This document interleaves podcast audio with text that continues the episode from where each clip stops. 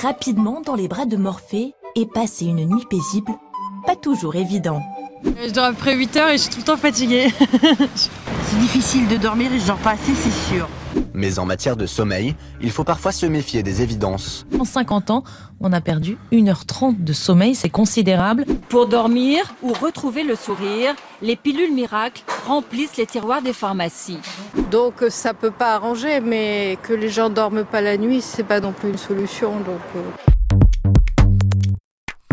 Amis auditeurs, auditrices, c'est le moment de se retrouver, comme chaque quatrième mardi du mois, pour un nouvel épisode d'Hyperchondriac, le podcast de Santé Magazine, 100% gratuit, 100% pour vous. Merci de nous soutenir, merci de nous écouter. Ce mois-ci, nous allons parler d'un de nos plus fidèles compagnons. On aime le retrouver tous les soirs, on aime sombrer dans ses bras et on ne peut pas vivre sans lui. Vous l'avez peut-être deviné, nous allons parler du sommeil, un processus naturel essentiel à notre équilibre physique et mental. Ah, comme c'est merveilleux quand il suffit de fermer les yeux, tout oublier et s'endormir comme un bébé. Le problème, le gros problème, c'est que selon la dernière enquête de l'Institut national du sommeil et de la vigilance, parue au mois de mars 2021, plus de 4 Français sur 10 souffrent au moins d'un trouble du sommeil. L'insomnie et les décalages de rythme sont les plus fréquents. Alors, comment bien dormir quand on n'y arrive pas? Quelles sont les méthodes, les médicaments qui marchent vraiment? Peut-on réellement guérir d'une insomnie et retrouver un sommeil réparateur? Mais d'abord, c'est quoi exactement le sommeil? Je suis Aline Perrodin, la directrice de rédaction de Santé Magazine. Pour répondre à toutes ces questions, je reçois la docteure Sylvie Royan-Parola. Docteur Royan-Parola, bonjour. Oui, bonjour. Je suis euh, le docteur euh, Royan Parola, je suis psychiatre spécialisé dans les troubles du sommeil et je suis présidente d'un réseau de santé qui s'appelle le réseau Morphée, qui s'occupe de gens euh, qui ont des problèmes de sommeil en général et beaucoup aussi d'insomniaques. Morphée dans la mythologie grecque le dieu des songes nocturnes, fils de Hypnos, dieu du sommeil, et de la déesse de la nuit, Nyx. Pourquoi nos psychiatres s'intéressent au sommeil? D'où lui vient cet intérêt? Je pense que vraiment quand on s'intéresse au sommeil, nécessairement on se rend compte tout de suite que un des problèmes qui va conduire quelqu'un à ne pas dormir, ça va être euh, tous les soucis, tout ce qui va lui occuper la tête et qui a un rapport avec l'expérience que l'on vit, la façon dont on aborde les problèmes et l'angoisse aussi qui peut être présente ou pas présente. Donc du coup, euh, être psychiatre est aussi un atout dans le décodage des troubles du sommeil et historiquement, ce sont les psychiatres ou les psychologues qui se sont intéressés au sommeil. C'est Jean Lermite, professeur de psychiatrie à Paris, qui le premier a écrit en 1925 un livre intitulé Le sommeil. Puis, des physiologistes, dont Michel Jouvet, s'y intéressent dans les années 60 et réalisent les premiers encéphalogrammes de dormeurs. Ces pionniers permettent d'observer pour la première fois l'activité du cerveau pendant le sommeil. Il a fallu attendre les années 80 pour que la médecine du sommeil attire d'autres spécialistes comme des pneumologues ou des cardiologues. Fonction biologique essentielle, le sommeil intervient dans de nombreuses disciplines. Finalement, c'est quoi le sommeil? L'opposé d'être éveillé? C'est être en mode off? Le sommeil, c'est un état particulier de la conscience où il y a une rupture avec euh, l'environnement, où la personne euh, finalement ne répond pas aux sollicitations extérieures, en tout cas pas tout de suite. C'est un état particulier, ce qui fait que pendant cet état-là, il y a toute une autre physiologie du corps qui se met en route, physiologie de l'esprit aussi, et du coup, on est un peu dans un autre monde. Et ce qui est vraiment essentiel, c'est que le sommeil nécessite de se couper de s'arrêter, de se poser et d'être complètement à soi. C'est-à-dire que un sommeil, ça se partage pas. Oiseaux, insectes, serpents, tous les animaux dorment. Peut-être d'un œil, mais ils dorment. En ce qui nous concerne, nous passons plus d'un tiers de notre vie à dormir. Pour quelle raison? Pourquoi on dort? Ça, c'est effectivement une question qui existe, euh, je pense, depuis la nuit des temps. Et c'est une question aussi, euh, je dirais, d'une société de luxe, parce que finalement, euh, le sommeil, ça doit être naturel, c'est-à-dire ça doit venir quand on en a besoin. Et on se rend compte que petit à petit, on a oublié que le sommeil, c'était totalement indispensable à la vie et qu'on veut tellement vivre euh, la vie euh, par tous les bouts que parfois on ne se donne pas le temps de dormir. Et pourtant, ce temps est un temps absolument fondamental parce que on va complètement se régénérer pendant le sommeil. C'est-à-dire que il va y avoir des processus euh, tant au niveau du cerveau qu'au niveau du corps, qui sont des processus de reconstruction, qui sont des, des processus pour le cerveau en particulier de classement des informations de reconstitution des, réserves énergétiques. C'est comme ça d'ailleurs qu'on grandit la nuit, qu'on refait ses cellules de la peau la nuit. Et il y a aussi quelque chose de très particulier qui est, qui est lié au sommeil, c'est que c'est le seul moment où finalement on peut se consacrer complètement à soi et même faire fonctionner certaines zones du cerveau sans qu'elles soient parasitées par toutes les sollicitations extérieures. C'est très très important parce que euh, notamment en dormant, on s'est rendu compte il n'y a pas si longtemps que ça maintenant, ça doit faire 7-8 ans, qu'il y avait euh, justement besoin à ce que certaines zones du cerveau arrêtent complètement de fonctionner pour être lavées par un, circuit de liquide céphalorachidien? Et euh, ça, ça ne peut se faire que si le cerveau est déconnecté. Après, il y a des fonctions qui sont des fonctions de récupération cardiaque. Alors vous savez que le cœur ne s'arrête jamais, bien sûr, mais pendant le sommeil, justement, il va pouvoir fonctionner dans un rythme plus, plus calme, plus tranquille. C'est le repos du, du cœur, en quelque sorte. Et euh, quand on a justement un sommeil qui est très très entrecoupé ou insuffisant, le cœur va dysfonctionner parce qu'il sera trop sollicité finalement sur les 24 heures. Donc on voit que ça touche autant des côtés extrêmement psychologiques, avec de l'équilibre psychique aussi qui va être euh, remis un peu euh, à zéro et, renforcé au moment du sommeil, que des côtés très physiques. Et du coup, le sommeil est totalement indispensable. On ne peut pas s'en passer. Pour prendre un modèle, euh, pour prendre un modèle un peu numérique, en fait, c'est pendant le sommeil qu'on recharge ses batteries et qu'on reconstitue finalement toute notre énergie. Existe-t-il vraiment une durée idéale de sommeil? Un moment plus propice? On entend souvent qu'il faut dormir au moins 6 heures par nuit et que les heures de sommeil avant minuit sont les meilleures. Est-ce vrai? Ben, ça, c'est les, deux principes fondamentaux du sommeil, c'est la durée. On a besoin d'une certaine durée, d'un certain temps de sommeil. Et le deuxième, c'est euh, qu'il y a un certain rythme et que c'est les deux conjugués qui vont faire que on aura un bon sommeil ou que ça ne passera pas bien.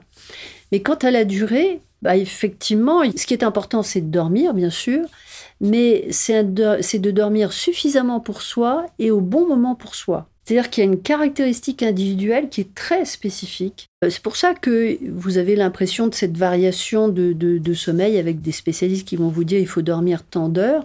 En fait, c'est une moyenne et du coup, il faut arriver à se sortir de ce, de ce schéma-là pour voir si, dans sa vie à soi, on dort suffisamment ou est-ce qu'on se prive de sommeil, ce qui est quand même une caractéristique fréquente dans notre population et notamment chez les jeunes entre 30 et 40 ans. Et la deuxième chose, c'est est-ce qu'on dort euh, dans une tranche horaire dans laquelle euh, on a vraiment envie de dormir? Est-ce que on va se coucher euh, parce qu'on a sommeil ou est-ce qu'on va se coucher parce que euh, bah, finalement euh, on a épuisé tout ce qu'on avait à faire, on a repoussé le sommeil tant qu'on pouvait et puis finalement on va au lit parce que là de toute manière il va bien falloir y aller à un moment donné. C'est plus du tout la même approche. C'est-à-dire qu'il y a une approche où on est à l'écoute de son corps, une approche où on essaye de de régulariser, d'imposer même à son corps des choses qui sont qui sont pas euh, intrinsèquement ressenties. Du coup, on en arrive à des, à des dysfonctionnements et probablement, je pense que quand les gens sont dans des situations où ils sont toujours en train de manipuler le sommeil, essayer de s'imposer quelque chose par rapport à une durée en général plus courte, euh, le fait de tenir plus longtemps le soir ou de se lever très tôt le matin, eh bien, ils vont pas être dans leur rythme, ils vont pas être dans leurs besoins. Et là, c'est probablement dans ce cadre-là qu'on va avoir des dysfonctionnements qui vont apparaître. Globalement, on est dans une société qui dort un peu moins, mais surtout des inégalités au sein de la population qui sont importantes. C'est-à-dire qu'il y a des gens qui dorment vraiment beaucoup moins, à peu près 30% de la population, et insuffisamment et d'autres gens qui dorment un petit peu moins, mais enfin bon, finalement c'est aménageable. Où ça pose plus de problèmes, c'est chez les jeunes, où là, euh, enfin quand je dis les jeunes, c'est les ados et les adultes jeunes, où là vraiment c'est une population qui se met en privation de sommeil. Donc la privation de sommeil a effectivement des conséquences. Et on a vu fleurir depuis les années, euh, les années 2000 toute une série de recherches à ce niveau-là. Et il y a d'une part des conséquences qui sont des conséquences cardiovasculaires, et notamment sur euh, l'apparition d'une hypertension, une plus grande fragilité à tout ce qui va être infarctus et, complications cardiaques. Et puis, euh, on, on, a mis en évidence tous les côtés métaboliques, c'est-à-dire que euh, si on dort pas suffisamment, on va plutôt avoir tendance à, prendre du poids. Mais là, c'est dans, une privation chronique de sommeil, c'est-à-dire quelqu'un, par exemple, qui a besoin de 7h30, 8h et qui va s'astreindre à ne dormir que 6 heures parce que il trouve que dans son emploi du temps, c'est pas possible d'avoir de, euh, ce temps de sommeil-là, eh bien, c'est quelqu'un qui va, euh, un peu plus que les autres, prendre du poids chaque année et finalement grossir. Au point d'ailleurs que dans les régimes, maintenant, on commence à faire attention au fait de dormir suffisamment. Et puis, il y a, quelque chose qui est peut-être plus nouveau, enfin, dont on n'avait pas conscience, ce sont tous les effets de la privation de sommeil sur les défenses immunitaires. Et là, les effets sont très rapides, c'est-à-dire on s'est rendu compte au cours d'expérience que simplement sur une semaine, en faisant dormir une heure de sommeil en moins des jeunes, eh bien, ils diminuaient leur capacité de résistance à une infection et euh, étaient donc plus sujets à risque à, attraper le virus qu'on testait euh, sur eux euh, par rapport à ceux qui avaient dormi normalement.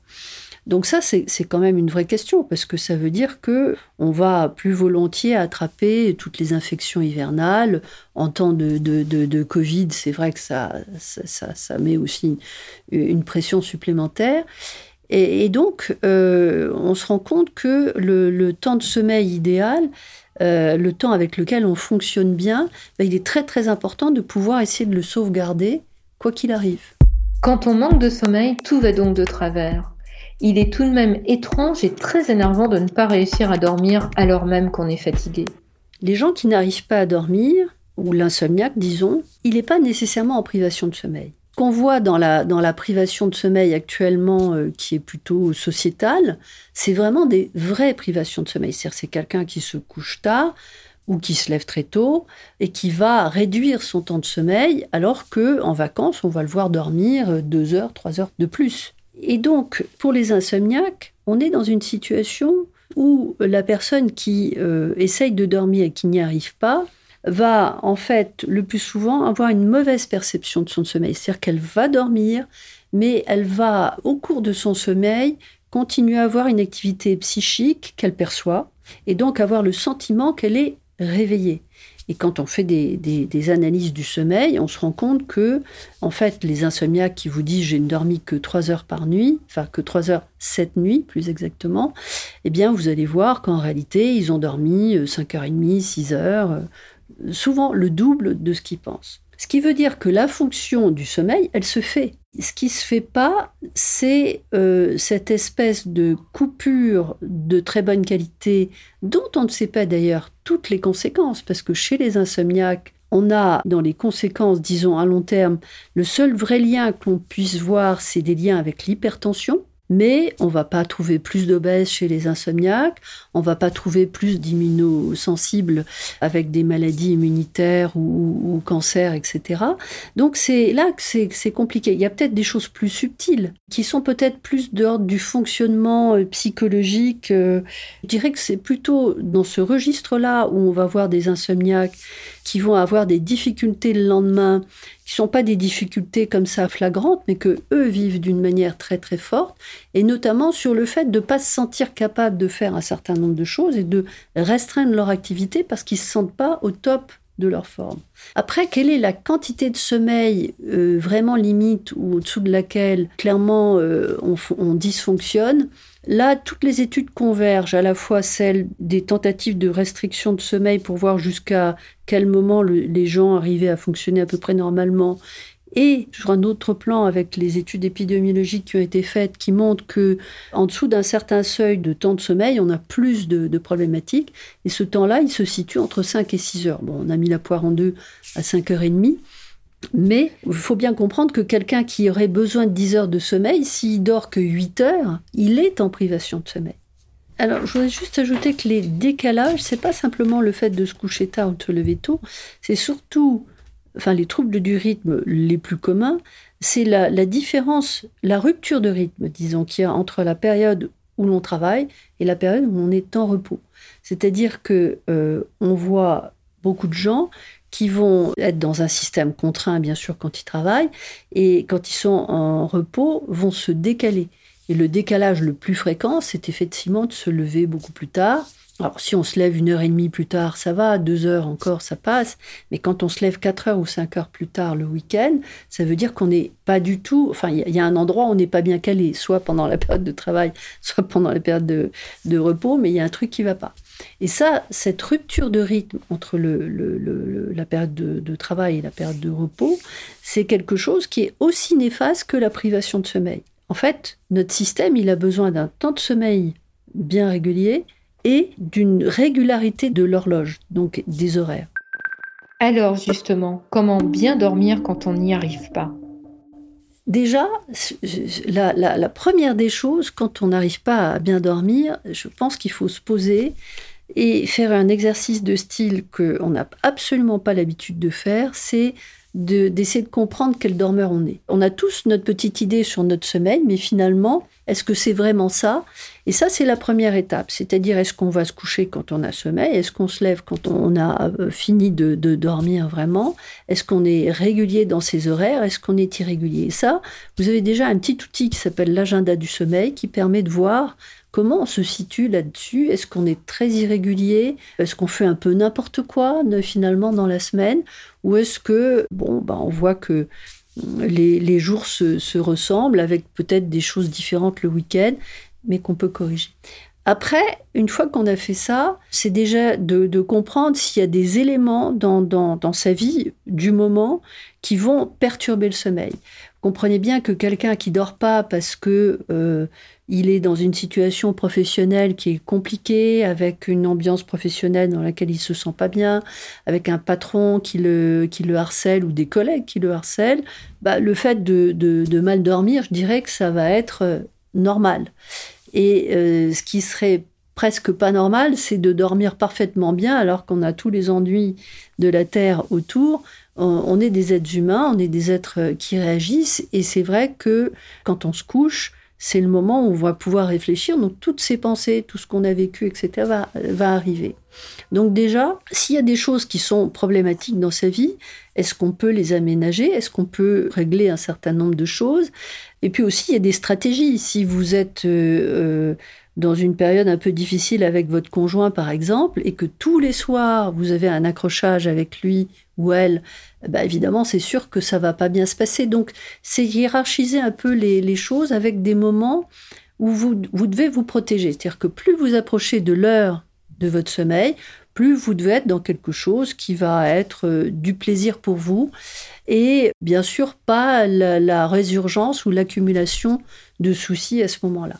Donc ça, c'est des premières choses. Après, il y a des choses aussi simples, enfin simples, plus simples, quand vous avez des problèmes physiques, je sais pas, des douleurs, euh, des problèmes de santé particuliers, il y a souvent des moyens de pouvoir diminuer ces sources d'inconvénients, mais qui vont venir euh, nécessairement fractionner votre nuit ou vous empêcher de dormir. Bon, une fois qu'on a fait tout ça, il va falloir euh, imaginer que votre sommeil, c'est un espace qu'il va falloir protéger. C'est-à-dire que si vous avez repéré que vous avez besoin de 7 heures ou 8 heures de sommeil, déjà, est-ce que c'est plutôt minuit 8 heures, 11 heures 7 heures, ou bien 10 heures 6 heures? Ça, c'est des choses à tester parce que vous n'allez pas réagir de la même façon à ces différents moments et peut-être que vous serez très très bien entre 10h et 6h et pas du tout bien entre minuit et 8h. Et pourtant, vous aurez dormi pareil. Et après, si vous avez fait ça, eh bien après, vous allez instaurer toute, euh, toute une sorte de rituel. C'est-à-dire que le soir, une heure avant d'aller se coucher, euh, vous vous déconnectez et vous êtes dans des activités, quand je dis déconnecter, c'est arrêter le téléphone, c'est arrêter la tablette, c'est arrêter les ordinateurs. Donc arrêter toutes les activités sur écran, en tout cas tous les écrans proches des yeux. Si vous avez une télé qui est, qui est loin de vos yeux et que vous regardez un film sympa, c'est pas un souci. Vous évitez peut-être les, les films d'horreur parce que ça, ça va pas, ça, ça risque d'augmenter votre anxiété. Si ça vous plaît, faire un petit peu de méditation, un petit peu de relaxation, ou euh, peut-être qu'une discussion avec votre conjoint, euh, si vous vous entendez bien, euh, ça peut être tout aussi plaisant, ou un coup de fil à un copain ou une copine, un moment agréable.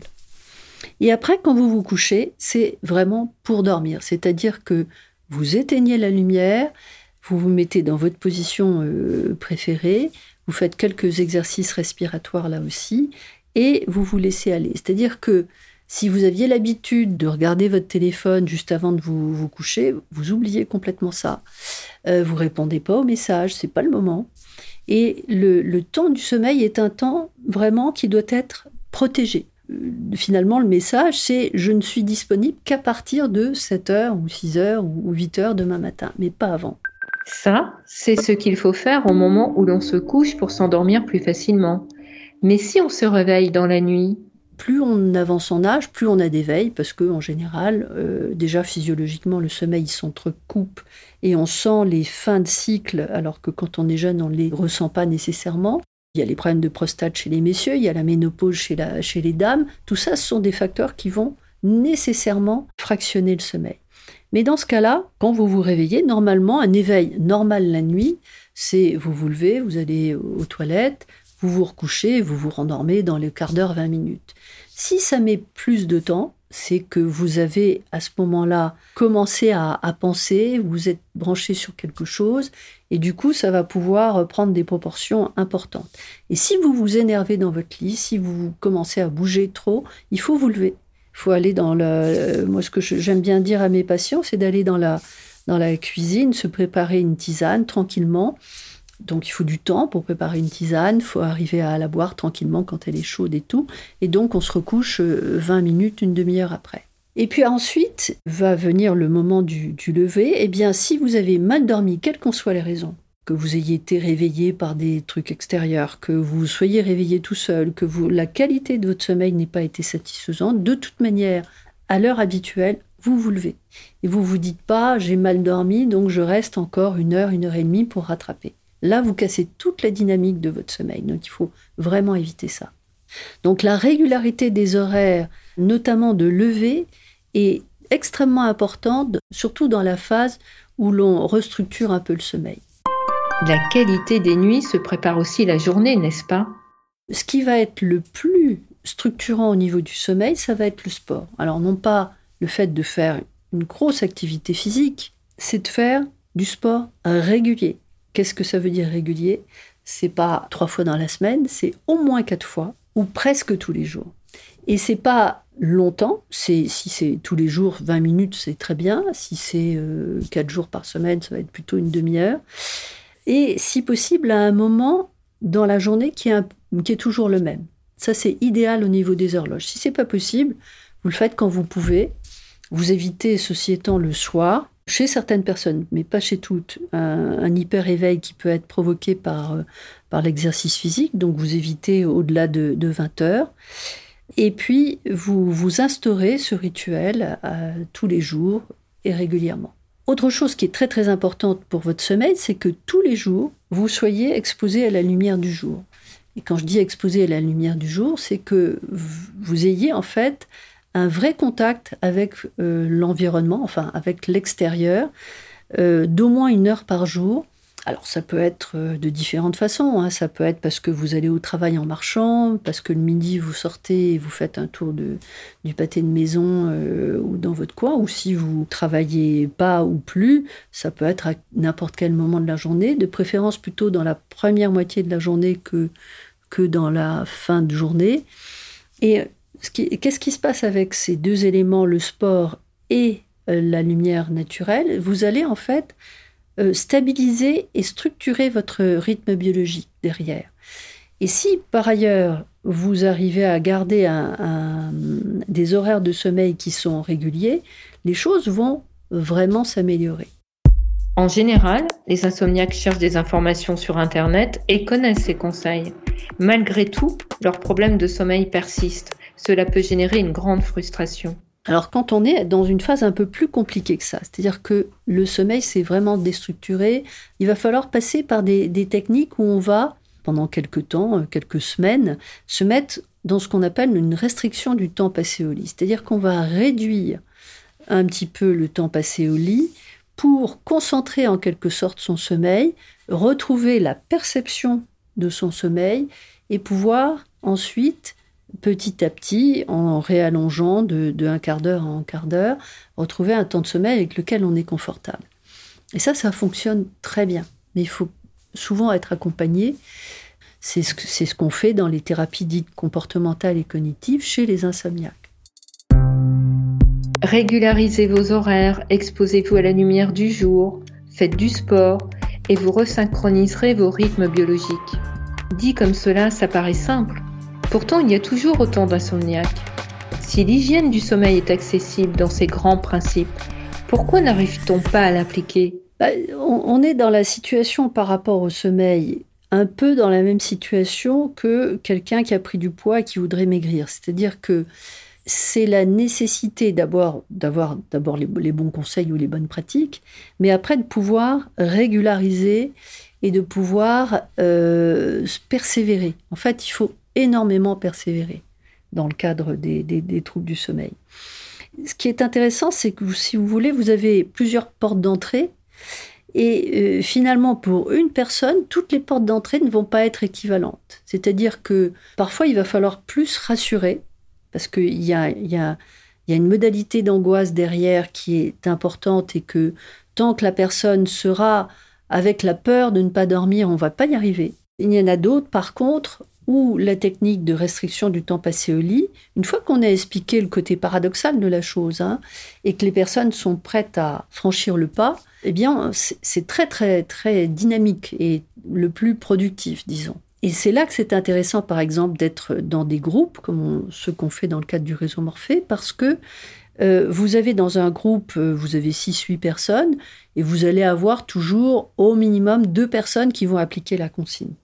Et ces deux personnes-là vont jouer le rôle de motivateur pour les autres et de starter un peu pour les autres, parce que bah, ils vont pouvoir dire la séance d'après, bah, ça a été dur au début, mais ça, je vois que ça commence à, bouger, et la séance d'après, ils vont dire ah oui là maintenant je, je sens maintenant que je dors alors qu'avant je dormais pas. On peut donc jouer sur sa propre horloge biologique et retrouver un sommeil où l'on est bien malgré les contraintes professionnelles et sociales. Le fait euh, d'être en avance ou en retard de phase, ça va, ça va de pair avec une dimension personnelle et génétique par rapport au sommeil, c'est-à-dire qu'il y a des gens du matin et des gens du soir qui physiologiquement ont une, horloge qui va fonctionner plutôt en avance de phase ou plutôt en retard de phase. Il y a des périodes de la vie où aussi on va être plutôt en avance de phase que en, retard de phase. Notamment, les adolescents ont physiologiquement une horloge qui va avoir tendance à se décaler un peu plus tard, donc endormissement plus tardif, réveil plus tardif, alors qu'effectivement, avec l'âge et chez les personnes de 75-80 ans, vous allez avoir plutôt une avance de phase. On peut jouer sur l'horloge. On peut jouer déjà d'une manière assez extraordinaire avec la lumière. La lumière, elle a, elle a un rôle synchroniseur. Et euh, déjà dans les années 80, il a été montré qu'une lumière forte le matin va avoir tendance à avancer les rythmes, c'est-à-dire qu'on s'endort plus tôt, on se réveille plus tôt, alors qu'une lumière forte le soir, ça va avoir tendance à retarder les rythmes. Alors vous voyez tout de suite que chez les adolescents, notamment en ce moment avec les téléphones portables, on est dans le cumul des problématiques parce que non seulement ils sont physiologiquement euh, du soir, mais en plus, ils utilisent leur portable dans leur lit là, la lumière, et notamment la lumière bleue, va retarder encore leurs horaires. Mais, effet positif, c'est que chez les personnes de 75 et plus, qui avant euh, s'endormaient à 8 heures du soir, depuis qu'ils sont sur leurs ordinateurs et sur leurs portables, ils s'endorment plus tard. Donc, il n'y a pas que du négatif. Alors, c'est très intéressant d'aborder le problème du travail et des horaires de travail. Alors, il y a les horaires de travail qui peuvent être un petit peu décalé, mais modérément, ou dans lequel on arrive à, à s'y faire, où ça devient plus compliqué, c'est le travail de nuit. Ce sont les travails avec euh, des horaires en 3-8 où les gens passent de poste de nuit à du matin à l'après-midi, où là, il faut quand même être clair, il n'y a jamais, jamais de régularisation naturelle. C'est toujours au forceps que ça passe. Et ça passe d'ailleurs pas toujours très bien parce qu'il y a des conséquences, des conséquences en termes de santé. Et c'est d'une population qui est beaucoup plus à risque en termes cardiovasculaires, en termes d'obésité, en termes d'hypertension, en termes même immunitaires et de cancer, notamment du cancer du sein chez la femme. Donc là, on a quand même des situations professionnelles où euh, il m'est arrivé plein de fois d'arrêter des personnes en disant, euh, avec le médecin du travail, pour trouver des aménagements du temps de travail, voire des, des changements de poste parce que euh, bah, c'était, c'était pas possible. La mélatonine est une hormone indispensable pour s'endormir et se réveiller. On la fabrique naturellement pendant la nuit, mais elle existe aussi sous forme de médicaments et de compléments alimentaires. Dans quelle situation est-elle efficace? La mélatonine qu'on trouve effectivement en pharmacie est une hormone qui va jouer sur notre horloge biologique pour l'avancer ou pour la retarder, mais il se trouve qu'en pratique, elle, arrive plus à avancer notre horloge, c'est-à-dire à nous faire nous endormir plus tôt et réveiller plus tôt que l'inverse dans le cas précis. Du coup, c'est quelque chose qui est très intéressant, notamment chez les, jeunes qui sont en situation de décalage et pour lesquels il va falloir euh, les aider euh, temporairement avec de la mélatonine pour les recaler et leur permettre de suivre leur cours, etc. Par contre, quand c'est une mélatonine à libération prolongée, euh, c'est vrai que chez les personnes âgées, elle va renforcer quand même la, structuration de l'horloge et la continuité du sommeil. Et c'est un médicament, enfin, je, pense qu'il faut parler de médicament et pas de, de, de, euh, qui va euh, vraiment pouvoir régulariser certaines, certaines insomnies. Alors prises plutôt sur des courtes périodes, hein, trois semaines, un mois, trois mois, mais avec euh, effectivement pas de problème de dépendance, pas les problèmes que l'on connaît avec les hypnotiques euh, classiques. À propos des somnifères, vous dites, je vous cite, les somnifères pris tout le temps, ce sont les mauvais amis du sommeil. Pourtant, ils sont remboursés par la sécurité sociale alors que les séances de thérapie cognitive et comportementale, de relaxation ou encore de méditation ne le sont pas. C'est paradoxal, non? Tout à fait. Euh, dans l'insomnie, on n'est pas à un paradoxe près. Hein. Il y en a beaucoup. Et effectivement, les, somnifères, déjà, que l'on appelle hypnotiques dans notre jargon euh, pharmacologique, c'est un mauvais terme parce qu'en fait, ils ne provoquent pas du sommeil naturel. C'est pas un sommeil naturel qu'on obtient avec un somnifère. C'est quelque chose qui ressemble à du sommeil, mais qui a l'intérêt pour la personne d'entraîner cette coupure qu'elle n'arrive pas à faire naturellement. Et ça, c'est très important parce que chez les gens qui sont en situation euh, de grande détresse, notamment sur le plan psychologique, avec une anxiété importante, voire une dépression, eh bien, ce sont les seuls produits qui vont permettre à la personne de quand même dormir. Le problème, c'est que euh, ça peut être tellement confortable au début qu'après, on a du mal à l'arrêter et qu'on voit des gens qui prennent des somnifères depuis des années même en dehors d'une problématique euh, psychiatrique associée, que ce soit des dépressions récurrentes, que ce soit une schizophrénie ou des choses de genre, enfin, où il, il peut y avoir besoin euh, d'une prescription qui dépasse les conditions habituelles de l'autorisation de mise sur le marché. Les somnifères les plus prescrits aujourd'hui sont ceux de la famille des benzodiazépines. À cause du risque de dépendance, ils doivent, selon la haute autorité de santé, être pris à la dose la plus faible possible, le moins longtemps possible et pas plus de 4 semaines. Pour des périodes courtes, ça peut être des produits magiques. Quand les gens sont dans des situations euh, de crise, de vie, euh, où il y a toujours une composante euh, psychologique forte, ce sont les seuls produits qui vont pouvoir à un moment permettre à la personne de respirer, de pouvoir dormir et de pouvoir se réveiller le matin en se disant ah, enfin j'ai dormi. Et ça, on mesure la détresse des personnes euh, quand on leur dit qu'il va falloir arrêter, etc. Parce que la, préparation à l'arrêt, euh, il va falloir la faire progressivement. Moi, il m'arrive parfois de faire des sevrages qui vont durer six mois ou un an. Bah, ça mettra six mois ou un an, mais euh, c'est pas pas le problème. En fait, il faut garder ces produits pour les problèmes d'urgence. Et on sait que quelqu'un qui a eu une, grande rupture avec un, mauvais sommeil pendant un temps et qui, est insomniaque risque fort malheureusement d'avoir une autre période à un autre moment. Et du coup, le fait de pouvoir savoir que les hypnotiques vont de nouveau marcher s'il va falloir les utiliser pendant une période courte, ben, c'est bien, alors que si la personne prend tout le temps, tout le temps, tout le temps ces produits, ils marcheront plus. Et pour arrêter ce petit vélo qu'on a dans la tête, ces pensées négatives qui tournent en boucle, la relaxation, ça marche. Alors, dans, la journée, en effet, il y a des, techniques que l'on peut apprendre qui permettent euh, de, jouer sur deux paramètres.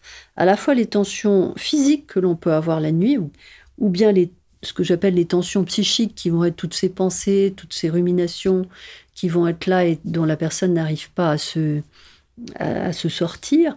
Et là, les techniques de relaxation, les techniques de méditation sont, sont intéressantes. Mais après, vous pouvez avoir d'autres approches. Vous pouvez avoir des approches euh, plus, plus physiques comme le yoga. Vous pouvez vous mettre à faire de la, de la plongée qui va vous obliger, la plongée avec des bouteilles, vous allez avoir euh, l'obligation d'apprendre à respirer différemment.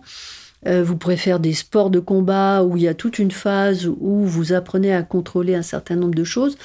Euh, en fait, dans tout ça, c'est de réapprendre à euh, contrôler son corps et contrôler son esprit et pas se laisser complètement submerger par ce qui se passe en nous. Prendre du temps pour soi, pour ne pas être parasité par toutes ces pensées, c'est un vrai travail qui demande un apprentissage. N'avez-vous pas l'impression de ramer à contre-courant? Notre société plébiscite le numérique, la rapidité. Elle est de plus en plus lumineuse et bruyante et certains spécialistes du sommeil parlent même de jet lag social. Comment dormir dans un monde moderne qui favorise tout l'inverse des conditions propices au sommeil? Vous savez, je pense que c'est l'espace sommeil, c'est un espace extrêmement subversif parce qu'on est obligé d'aller à l'encontre de tout ce qu'on nous impose et de tout ce qui tout ce qu'on vit. Et euh, de retrouver des ressources en soi et de les de les affirmer contre une espèce d'accélération comme ça qui est autour de nous. Et euh, probablement il y a beaucoup de gens qui n'arrivent pas à, justement se donner cette force d'être euh, d'être un peu le pilier de résistance en se disant bah non ça c'est pas pour moi Sarah Melnick est une chercheuse américaine qui étudie les relations entre le sommeil et la performance. Son livre Faites la sieste, changez votre vie est un véritable best-seller. Défendez-vous comme elle le droit à s'autoriser à faire la sieste? Est-ce une bonne solution quand on manque de sommeil ou au contraire faut-il absolument éviter de dormir la journée quand on est insomniaque? En fait, où c'est, entre guillemets, pas une bonne chose chez l'insomniaque, c'est parce que l'insomniaque, il a cette quête de dormir toujours plus. C'est-à-dire que tous les moments vont être essayés d'être récupérés pour dormir. Mais ceci étant, un insomniaque, il est plutôt dans l'hyper-éveil et donc faire une sieste, en général, il n'y arrive pas. Donc euh, ça, ça va être réglé.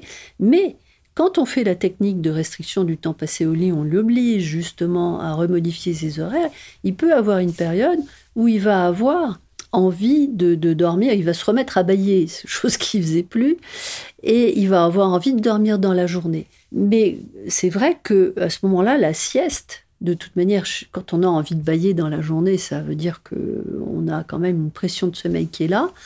Euh, faire une sieste brève dans la journée, c'est un moyen aussi de récupérer et de, s'extraire des problématiques que l'on vit ou de, du rythme que l'on a dans la journée. Et on est beaucoup plus productif juste après. Simplement, il ne faut pas une, faire une sieste d'une heure, euh, une heure et demie, parce qu'après, on est au contraire complètement raplapla et puis bah il n'y a plus le jus et euh, c'est pas nécessairement bon même en termes de santé. Le week-end, il vaut mieux effectivement se lever à la même heure et faire une sieste que de se jetlaguer pour le coup et de se lever plus tard et pas faire de sieste. Ça c'est vrai. Merci Sylvie Royan-Parola pour toutes ces réponses. J'espère que ce podcast vous aura aidé à comprendre comment mieux dormir nous vous conseillons vivement la lecture de ces ouvrages. D'abord, Les mécanismes du sommeil, publié aux éditions Le Pommier, et aussi Comment retrouver le sommeil par soi-même aux éditions Odile Jacob. Dormir n'est pas du temps perdu. C'est aussi pendant le sommeil que l'on entretient notre santé, notre capacité de réflexion et notre créativité. Hyperchondriac est un podcast de Santé Magazine. Vous pouvez l'écouter sur Deezer, Spotify et toutes les plateformes de podcast. Si vous avez aimé cet épisode, Dites-le, partagez-le, abonnez-vous, écrivez-nous sur nos pages Facebook et Instagram et à l'adresse rédaction@santémagazine.fr. Nous vous donnons rendez-vous le mardi 26 octobre pour un prochain épisode. Nous décoderons les intimes et mystérieuses relations entre notre peau et nos émotions.